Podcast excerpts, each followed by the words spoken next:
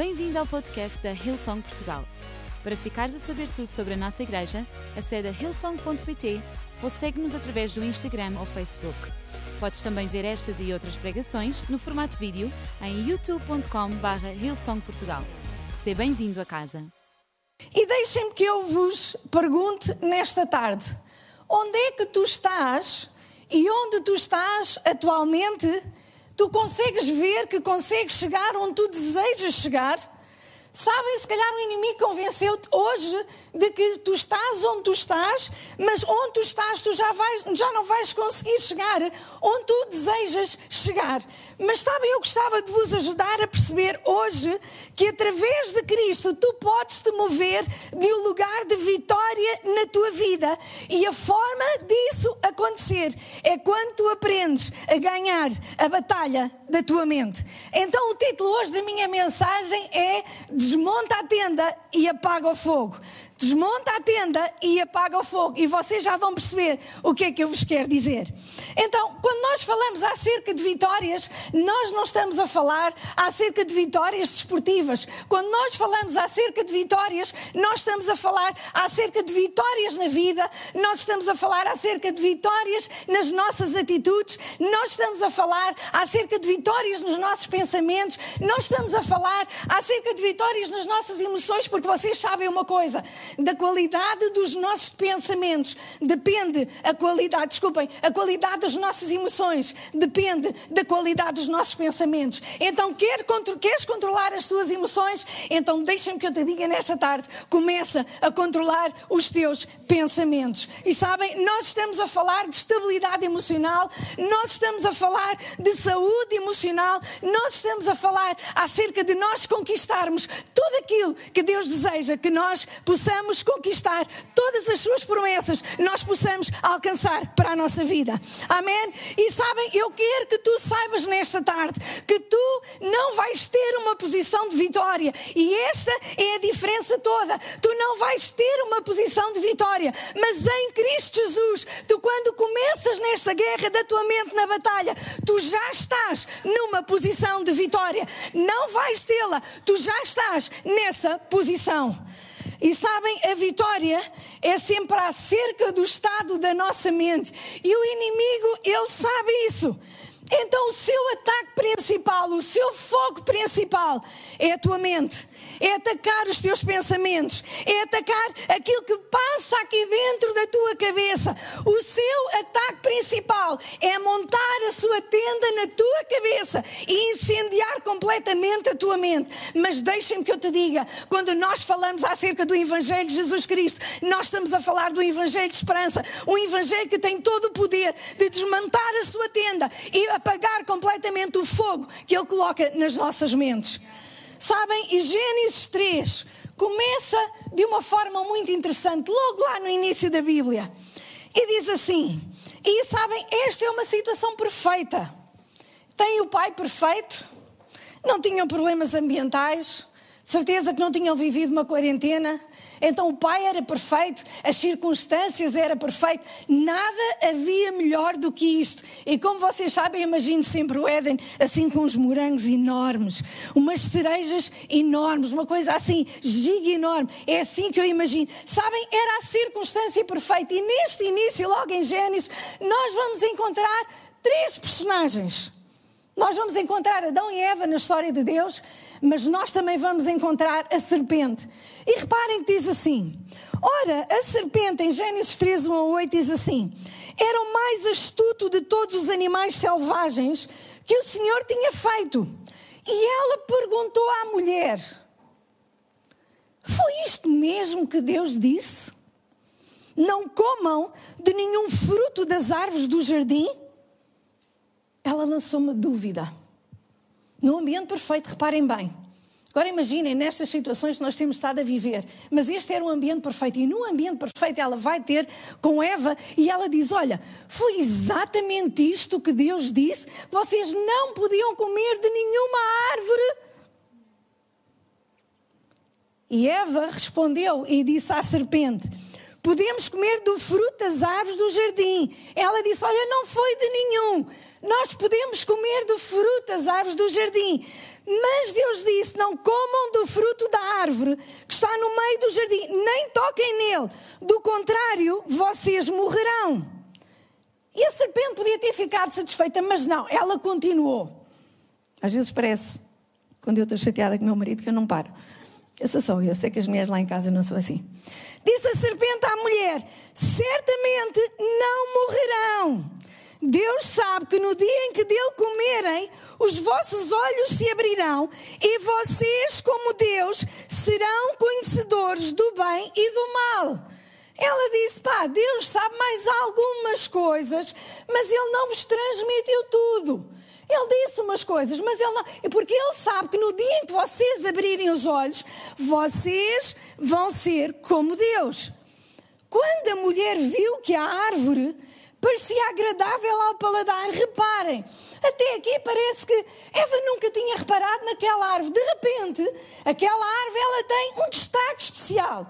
E reparem que diz assim: quando a mulher viu que a árvore parecia agradável ao paladar, atraente aos olhos e, além disso, desejável para dela se obter discernimento, tomou do fruto, comeu e o deu ao seu marido, que comeu também. Os olhos dos dois se abriram e perceberam que estavam nus, então juntaram folhas de figueira para cobrir-se. E reparem bem aquilo que o inimigo fez aqui no jardim do Éden. Ele não chegou ao pé de Adão e Eva e disse assim: comam do fruto. Vá, só favor, venham cá ao pé de mim, aqui mesmo ao pé da árvore, vamos lá, vamos nos juntar e vocês vão comer do fruto. Não, não, não. Ele não fez isso. Ele chegou ao pé de Eva e aquilo que ele começou a fazer, ele plantou uma semente de dúvida na sua cabeça, que basicamente dizia: Olha, sabes, Deus não te está a dar tudo. Tu não podes confiar em Deus. Eu acho que as intenções de Deus não são assim as melhores como vocês estavam a pensar. E sabem, nós não conhecemos a cronologia desta história. Nós sabemos que Deus criou o dia, o mundo, em seis dias, os dias de Deus.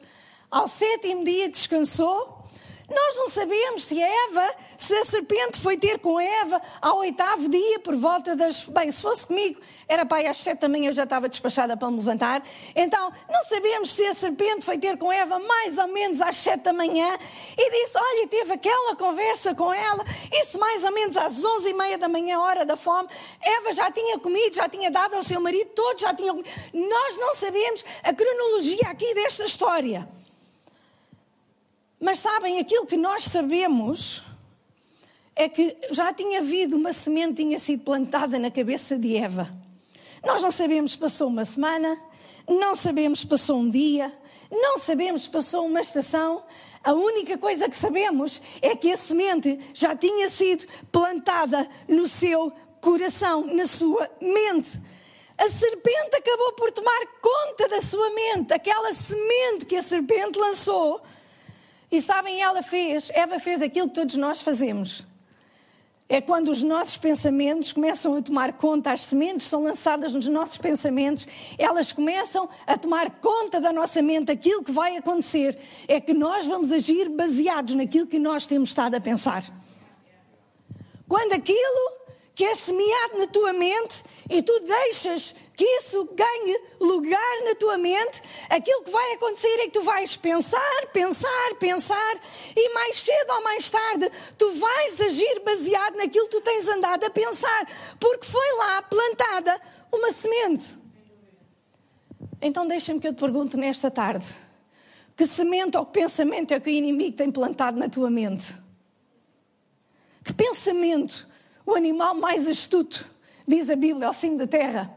Que pensamento, que semente é que ele tem plantado na tua, na tua mente?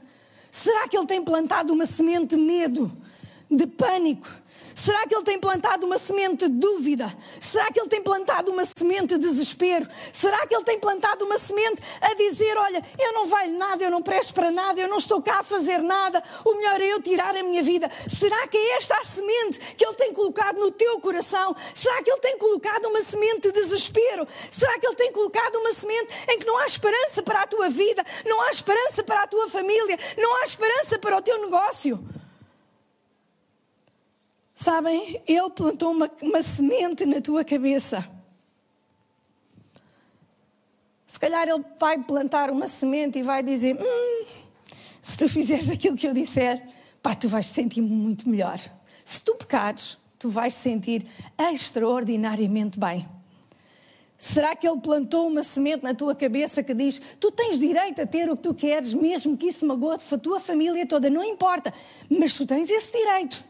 Será que ele plantou uma semente em que tu mereces ser amargo? Será que ele plantou uma semente em que diz que tu mereces ser ganancioso? Será que ele plantou uma semente na tua cabeça em que diz que tu mereces ser egoísta?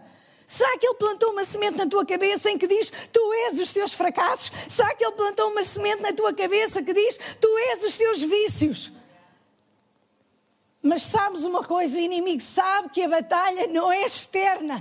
Ele sabe que a batalha é uma batalha interna. E ele sabe se ele conseguir alojar um pensamento na nossa cabeça, mais cedo ou mais tarde nós vamos agir sobre isso. Porque a Bíblia diz: como o homem pensa, assim ele é. Como o homem pensa, assim ele é. Então, se tu acolheres esse pensamento, esse pensamento que agora está na tua cabeça, se tu acolheres, deixares que ele habite na tua mente, ele vai descer descer ao teu coração.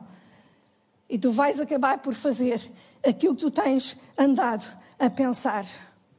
Sabe uma coisa, a doutora Caroline Leaf, eu gosto muito. É uma especialista mundial em termos de mente, é fantástica e eu aconselho a ler os livros dela. Ela diz assim: tudo o que tu escolhes pensar constrói estruturas físicas no teu cérebro. Olha, isto é literal. Tudo que tu escolhes pensar constrói estruturas físicas no teu cérebro. Se tu tens pensamentos tóxicos, tu vais construir uma estrutura tóxica e isso vai impactar a tua saúde.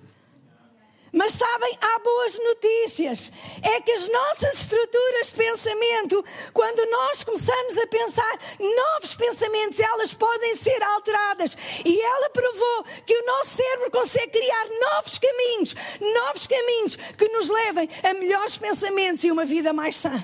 Então deixa-me que eu te diga nesta tarde: se tu estás a viver em desespero, se tu estás a pensar tirar a tua vida, não faças, sabes porquê?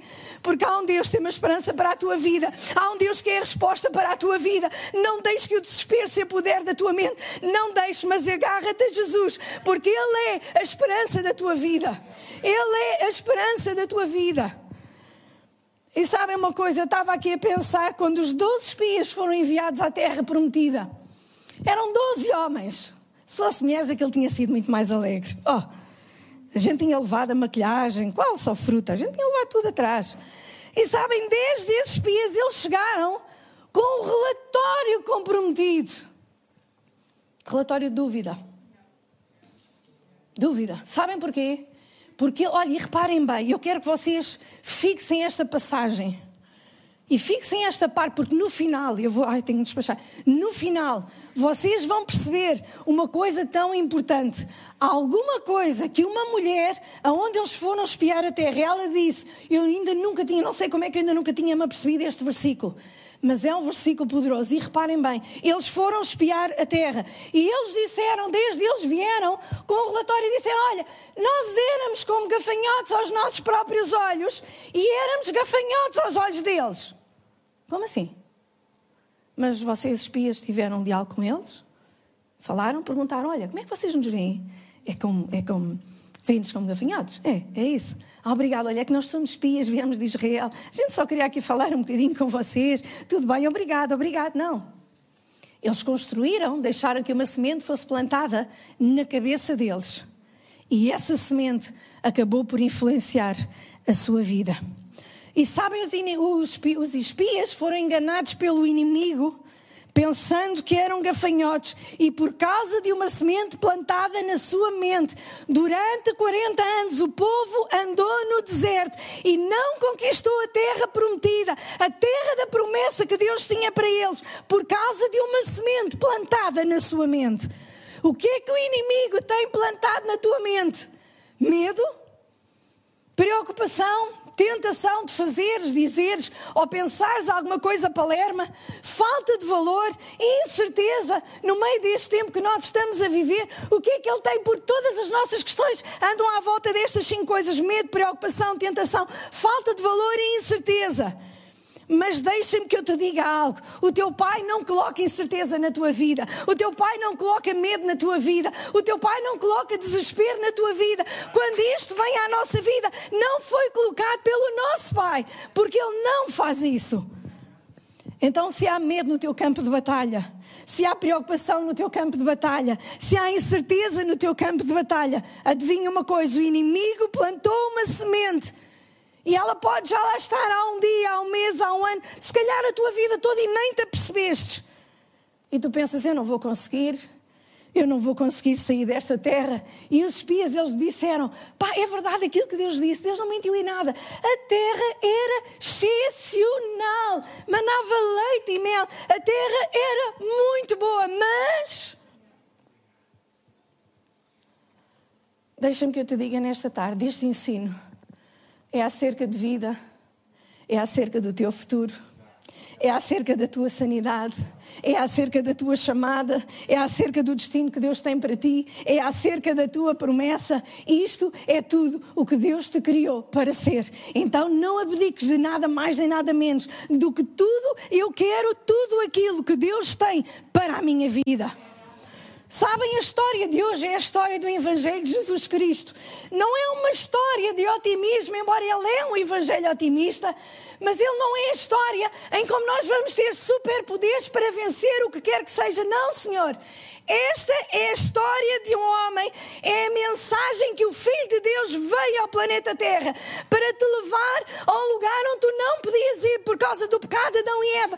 Mas Ele veio cá, Ele conquistou e Ele agora pode levar ao lugar, à terra que Ele tem para ti, às suas promessas para a tua vida. Sabem, Jesus tomou a terra que tinha sido perdida. Porque quando Adão e Eva comeram do fruto, eles tornaram impossível, eles barricaram o nosso acesso a Deus.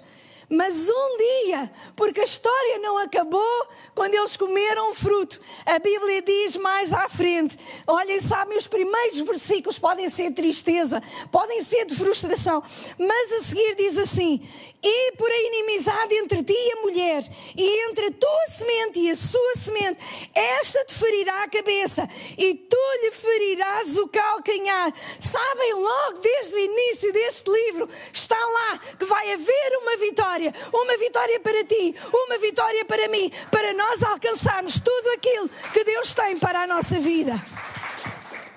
E sabes uma coisa, 1 Coríntios 15, 7 diz assim: Mas graças a Deus que nos dá a vitória por nosso Senhor Jesus Cristo. E a palavra vitória aqui é a palavra Nikos, que significa uma vitória, particularmente os resultados de uma conquista. No Novo Testamento, esta vitória refere sempre à conquista alcançada para o cristão por Cristo, que conquistou todos os poderes das trevas e todos os poderes do pecado.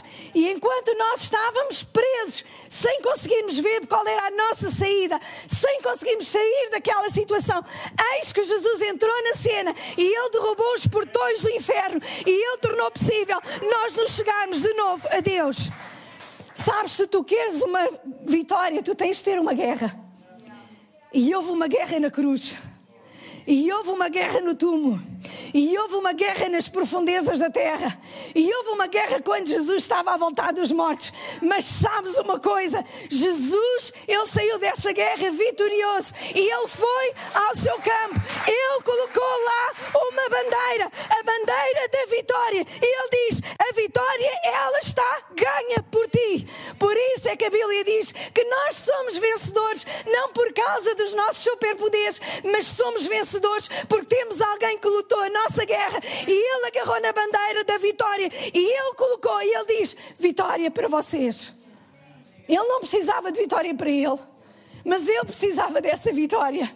E ele disse: É tua, toma. A única coisa que tu tens de fazer é aceitar a minha vitória. Sabem, a batalha foi ganha, nós fomos libertos e nós voltamos dos mortos para a vida em Cristo Jesus, porque Ele nos ressuscitou juntamente com Ele e nos assentou nos lugares celestiais. Sabem, ele não está no processo de colocar a bandeira da vitória no chão. Ele já colocou. Ele não está no processo de dizer, pá, estou aqui na cruz e está quase, esperem mais um bocadinho. Não, na cruz ele gritou, está consumado. Não há nada mais a fazer, porque está consumado. Sabes o que tu não poderias fazer? Ele fez. Tu e eu não podíamos lá ir a este campo de batalha onde ele foi mas ele podia ir. E ele fez. Ele foi ao campo da batalha e ele clamou com toda a sua força: Está consumado! E sabes, agora tu és livre. E se escolheres pensar bem, tu podes sair onde estás e caminhar em direção àquilo que Deus tem para ti. Sabem isto? 1 Coríntios 15, 57 diz: Graças a Deus que nos dá a vitória por nosso Senhor Jesus Cristo. Ele dá-nos unicos, Ele dá-nos a vitória, porque a sua obra ela está consumada, não há mais nada a ser feito. E esta é a nossa mentalidade. Sabem, 2 Coríntios 10, 3 a 5 diz assim: Eu devia ter aqui o homem da produção para me dar água, não era?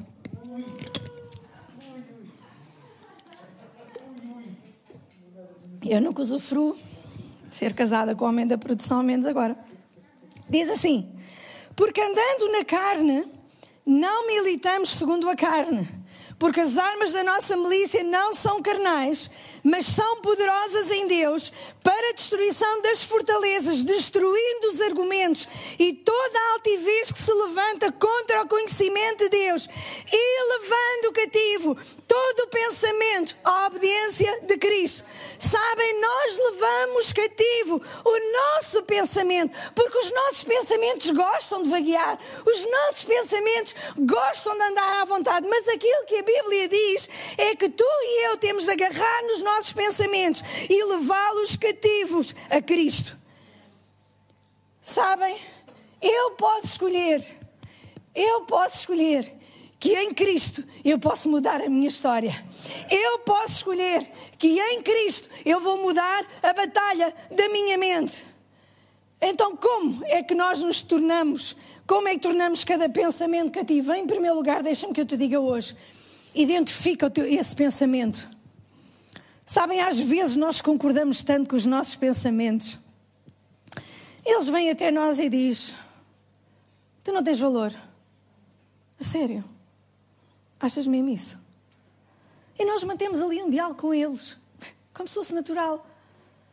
Eles dizem: Tu não tens valor, tu és patético. Pá, sério? Ah, pois eu já tinha pensado nisso.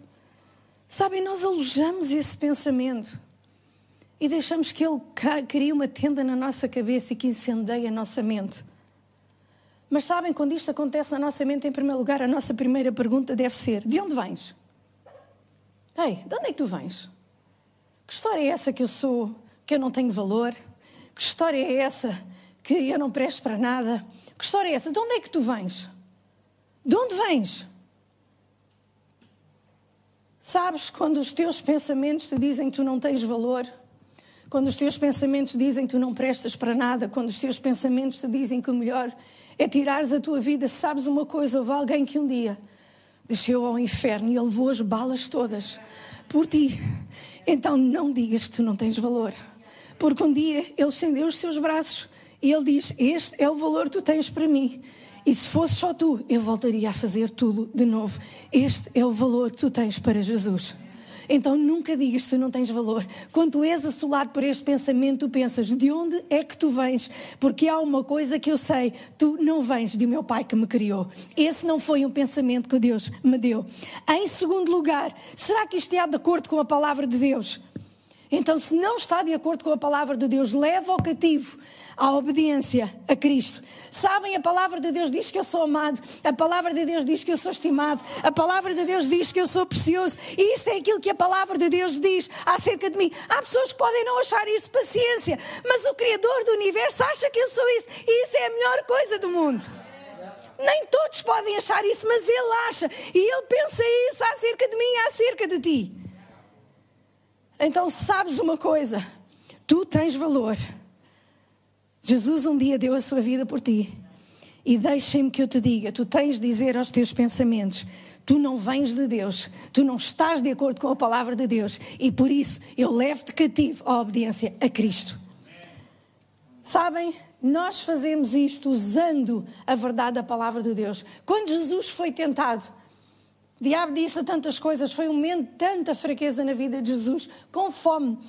E ele virou-se para Jesus e disse: Olha essas pedras. E na mente de Jesus aquilo deve ter sido uma coisa tentadora, porque as pedras tinham exatamente a aparência de um pão. E, e o diabo disse: Olha, transforma essas pedras em pão. E aquilo era, as pedras eram exatamente à semelhança de um pão. E ele diz: Olha, lança-te, lança-te daí, olha, lança-te daí, porque aos seus anjos dará ordens a teu respeito.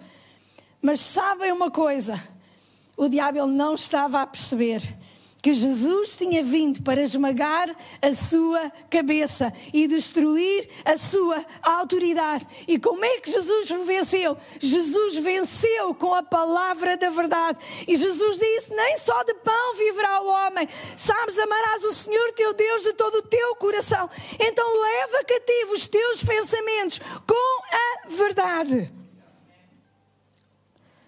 Sabem, Deuteronômio 11, 16 e 21 diz assim: Guardai-vos que o vosso coração não se engane, e vos desvieis e sirvais a outros deuses, e vos inclineis perante eles, e a ira do Senhor se acenda contra vós, e feche ele os céus, e não haja água, e a terra não dê a sua novidade, e sede pereçais da boa terra que o Senhor vos dá. E depois diz assim: pondo estas minhas palavras no vosso coração e na vossa alma, atai-as por sinal na vossa mão, para que estejam entre os vossos olhos, e ensinai-a aos vossos filhos. E sabem até hoje, os judeus ortodoxos, eles usam uma pequena caixa onde tem as promessas do Tora agarrados, eles usam uma fita de, de, de de couro, em que eles colocam aquilo à volta dos seus braços, do seu braço e colocam na sua cabeça para que as suas promessas estejam constantemente diante dos seus olhos. E deixa-me que eu te diga uma coisa. Coloca esta verdade a verdade da palavra de Deus, os pensamentos de Deus. Deixa que eles entrem na tua cabeça. Desmonta a tenda que o inimigo lá colocou. Apaga o fogo que ele lá colocou, mas apaga com a palavra de Deus e coloca de tal maneira a verdade da palavra de Deus à volta da tua cabeça que quando os dardos inflamados do inimigo vêm, eles encontrem uma forte resistência. Sabes, em último lugar, muda o teu diálogo interior. Muda. Sabem, tantas vezes, e eu falo isto de mim, vocês não sabem a guerra que é sempre eu pregar, vocês não estão bem a ver. Eu faço isto constantemente.